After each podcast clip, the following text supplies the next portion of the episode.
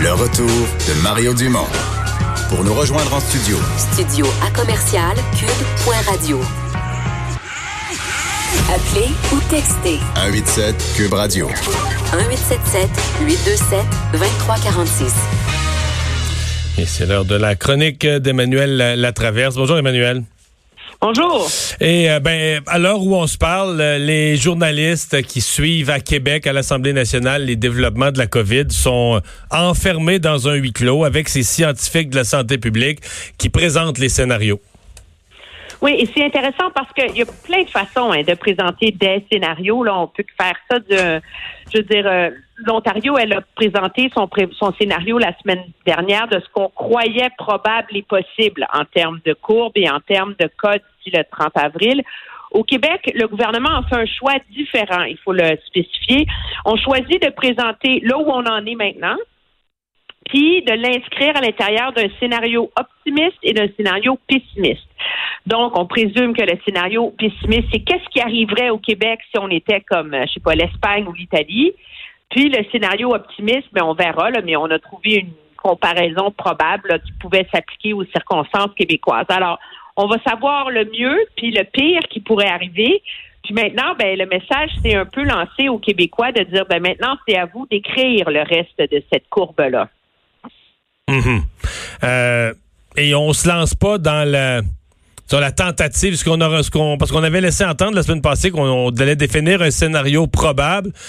Mais là, je pense qu'on se lance pas dans cette aventure-là. On a peur que ça devienne une compétition de dire, bon, est-ce qu'on est juste dessus, un peu en haut, un peu en bas, comme si c'était un, concours de précision de lancer le dard dans le milieu de la cible.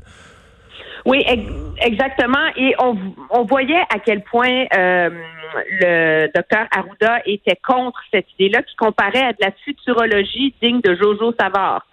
Euh, justement parce qu'il y a tellement de variables hein, qui ont un impact.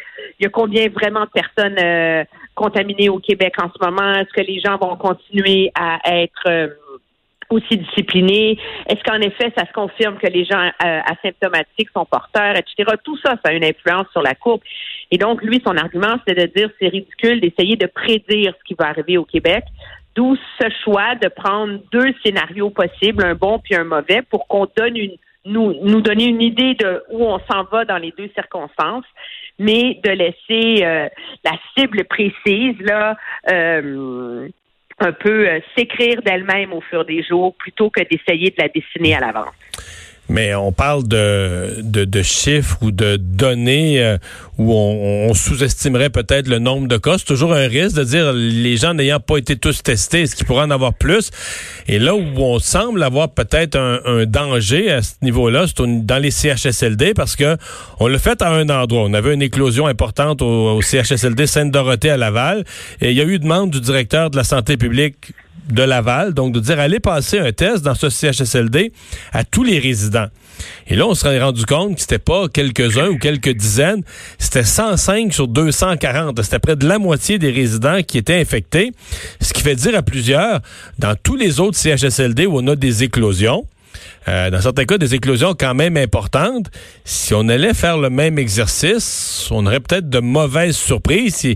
moi, j'en suis à me demander, est-ce la maladie est pas entrée euh, dans les résidences de personnes âgées? Ce qu'on voulait éviter au départ est pas entrée, mais pas juste un peu, beaucoup plus que ce qu'on craignait. Oui, je pense que les, prochains jours vont nous le vont nous le, le révéler. Pour l'instant, on veut pas dire c'est quoi le nombre de cas dans les CHSLD.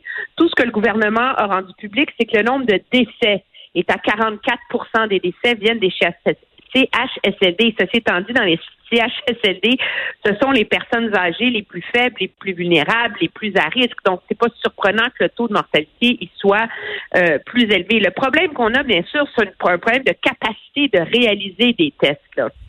Quand on regarde à l'échelle vraiment planétaire, euh, le Québec est vraiment un des pays ben, une des régions là, qui testent le plus. ça se compare euh, à l'Italie, à l'Autriche, à Israël, au Portugal. Moi, je regarde la liste et le seul pays qui semble tester davantage, c'est euh, la Suisse. Là.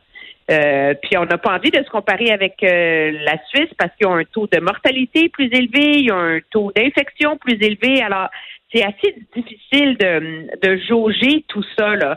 Et je pense que ça, ça, ça contribue aux réserves de donner aux Québécois une lecture très, très précise du nombre de morts, du nombre de cas qu'on va avoir. On offre davantage une fenêtre euh, pour peut-être informer. Euh, et aussi, moi, je pense que ça va nous permettre de, de guider sur si ça va bien ou mal au Québec. Tu sais, à un moment donné, on on, on, sait plus comment comparer, on sait plus euh, on, on, sait plus comment lire ces, ces chiffres-là.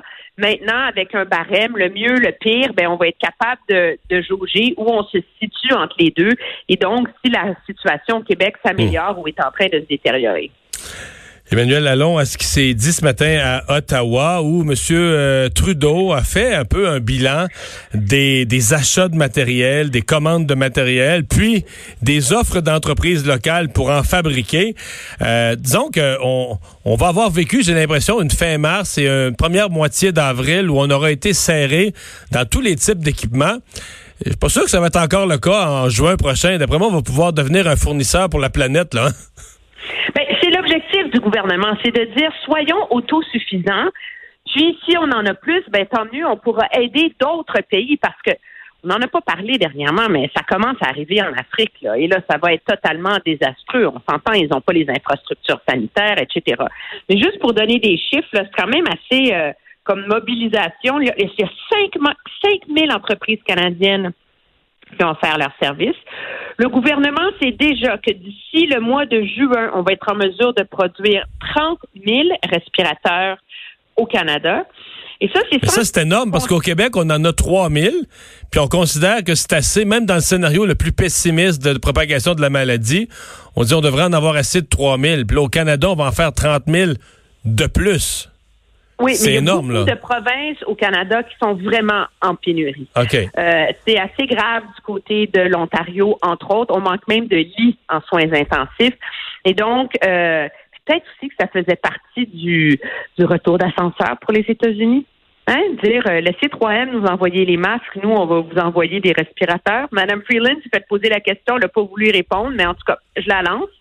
Mais ce qui est fou, c'est qu'on a sécurisé un approvisionnement de 75 millions de masques N95.